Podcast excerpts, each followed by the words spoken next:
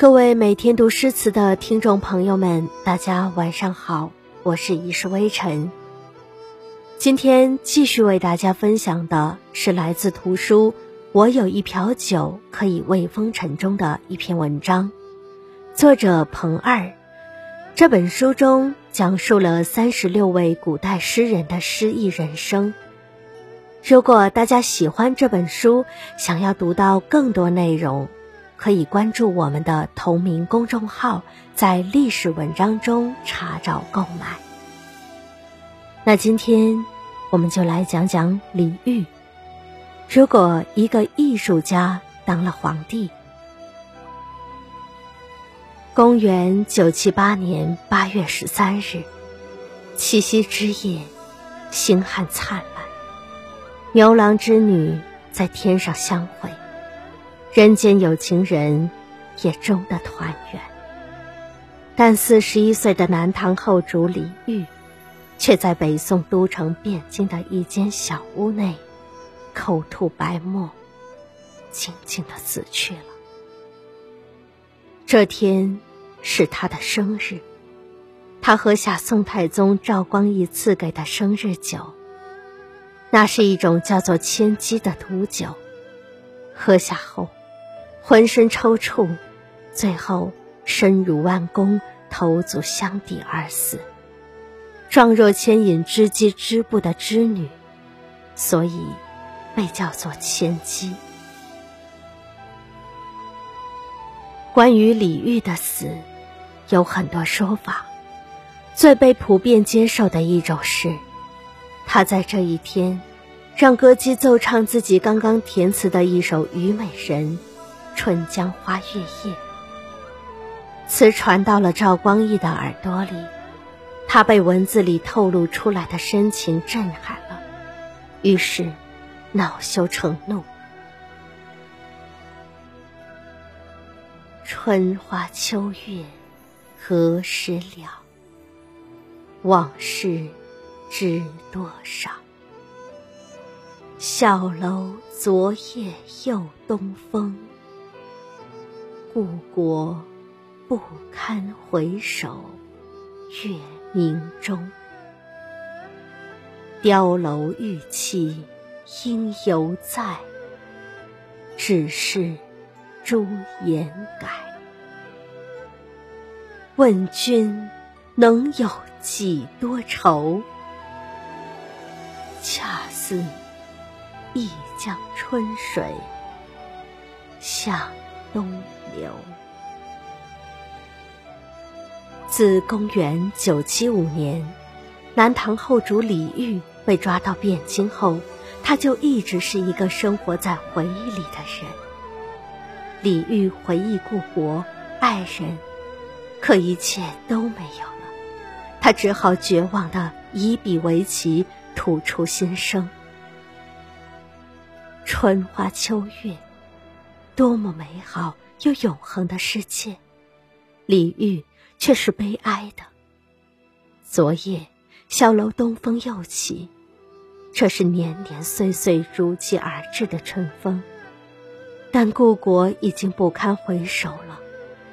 故都华丽的宫宇，应该还在吧？只是以往那些美丽的容颜与风物，已经不在了。三次情感的跌宕，永恒在和无常拔河。即便是一个未曾经历国破家亡的普通人，也能被深深的击中。我们每个人的一生，不也或多或少被无常的命运拨弄吗？高潮出现在结尾。问君能有几多愁？恰似一江春水。向东流，那思国之愁就这么始料未及，汹涌而至，缠绵而无休止，不可阻挡。相信任何铁石心肠，在这首词面前都会溃不成军。赵光义也一定是感受到了这种力量，他的王朝正受到一首词的挑战。要是南唐的遗民都在传唱这样的诗词，那大宋王朝会不会失去人心呢？于是，李煜走到了生命的尽头。李煜还是太幼稚了，他不知道作为亡国的皇帝，应该从此闭口不提过去，或者像三国时期蜀汉皇帝刘禅一样，乐不思蜀，忘记过去。中国绝大多数皇帝在尔虞我诈的权力斗争中。练就了一身的帝王术，冷酷难以捉摸。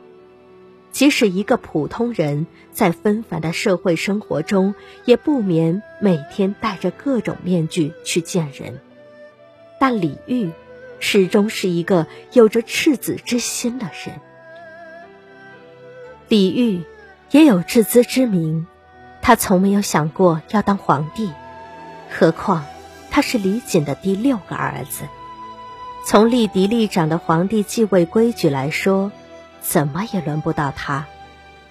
李煜喜欢诗词歌赋、书法绘画，他只想做一个远离政治、谈情说爱、超脱于世俗纷争的局外人。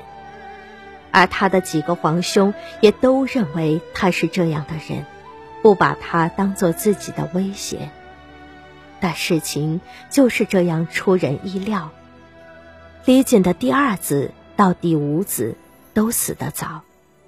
李煜的大哥李弘济为了扫清通向帝王之位的障碍，把亲叔叔都毒死了。然而他自己也莫名其妙的死了。历史就是这样把李煜推上了前台。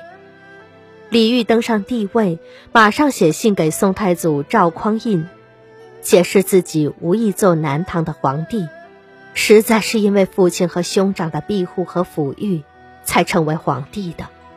他会更加老老实实继续臣服北宋，希望宋太祖放心。李煜这么说，他以为别人就会相信了，于是。继续去写他的词，念他的佛，读他的书，继续和宫女艺术缠绵着。他写道：“花明月暗，笼轻雾。今宵好向廊边去，花袜不相接，手提金缕鞋。画堂南畔见，一向。”为人颤，奴为出来难，教君资一怜。在一个美丽而神秘的夜晚，恋爱的女子蹑手蹑脚，神情紧张地向约会地走去。为了不让人知道，她脱下鞋子提在手中。画堂南畔出现了他的情郎。他急忙跑过去，扑向爱人的怀里。恋爱中小儿女的情思，在李煜笔下呈现得极为细腻幽微。对于宫中的歌舞宴乐，李煜也写得颇有格调。晚妆初了明积雪，春殿平娥鱼贯列，笙箫吹断水云间。众暗霓裳歌遍彻，临风谁更飘香榭？醉拍阑干情未切。归时休放烛花红，待踏马蹄清夜月。晚妆后，明艳照人的宫娥列队而立，乐工们尽己所能。将美妙的音乐吹到极致，乐声飘荡到河水里、云朵里。宫女用精美的香气焚烧起名贵的香屑，风把香气传得更远。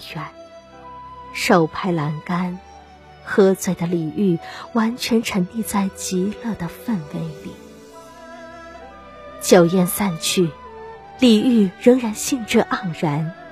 为了让马踏着满路的月色归去，所以不要点燃美丽的红烛，听着马蹄声远去，让月亮的清辉洒满大地。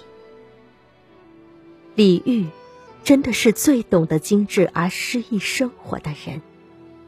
这样的人却被命运一脚踢进了污泥炼狱中。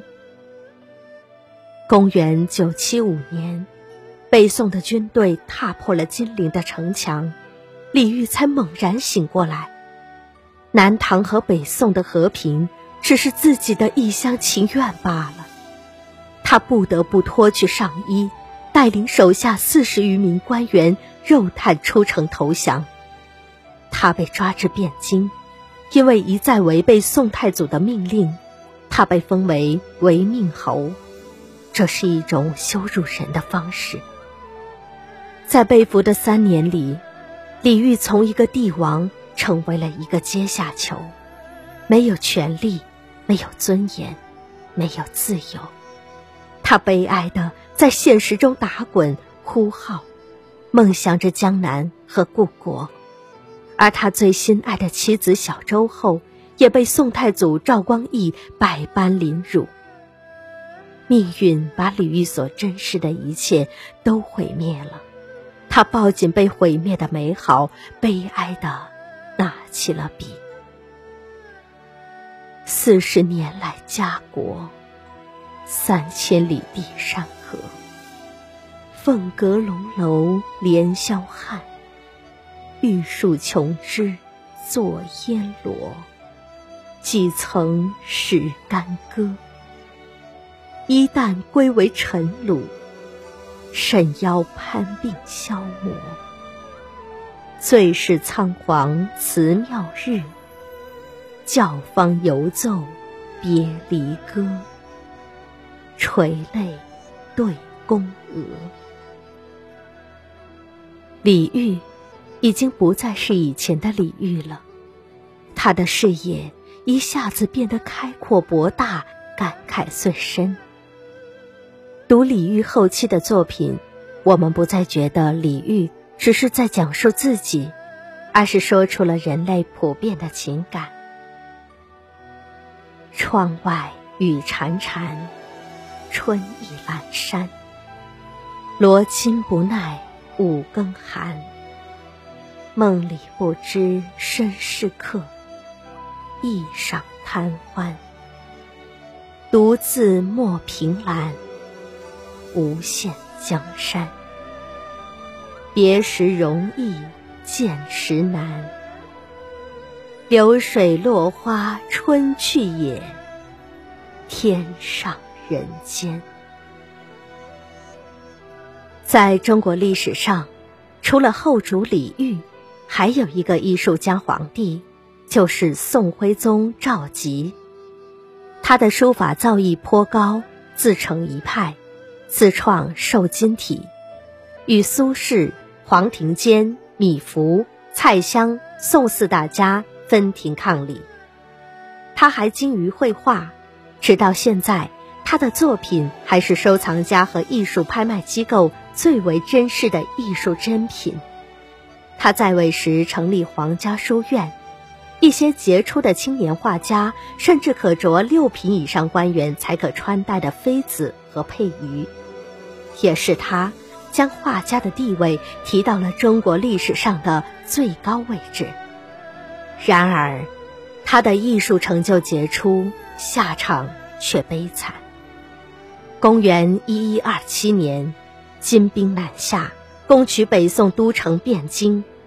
宋徽宗、宋钦宗以及皇室成员百官等，被金兵俘虏北上，北宋灭亡。宋徽宗在金国被囚禁了九年，最终不堪忍受折磨，死于异国他乡。于是，又有人记起当初立端王赵佶为帝时。大臣张敦竭力反对的一句话：“端王轻佻，不可君天下。”民间有传说，有一天，宋神宗走到国家藏书馆，偶然瞥见南唐后主李煜的画像，惊讶于李煜居然是位如此温文儒雅的男人。同样是这一天，后宫宫妃临产，梦到李后主前来拜谒，于是就生下了端王，即后来的宋徽宗赵佶。很多老百姓认为，这是后主李煜死不瞑目，投胎来断送大宋江山的。传说就是传说，不必附会。只是南唐后主李煜与宋徽宗赵佶，他们的确有很多的共同之处，容易让后人产生联想。如果两个人有机会穿越相见，也不知道。他们会说些什么？好了，今天的节目就到这儿。如果你想听到更多好听的诗词故事，欢迎继续关注《每天读诗词》。我们下期节目再会。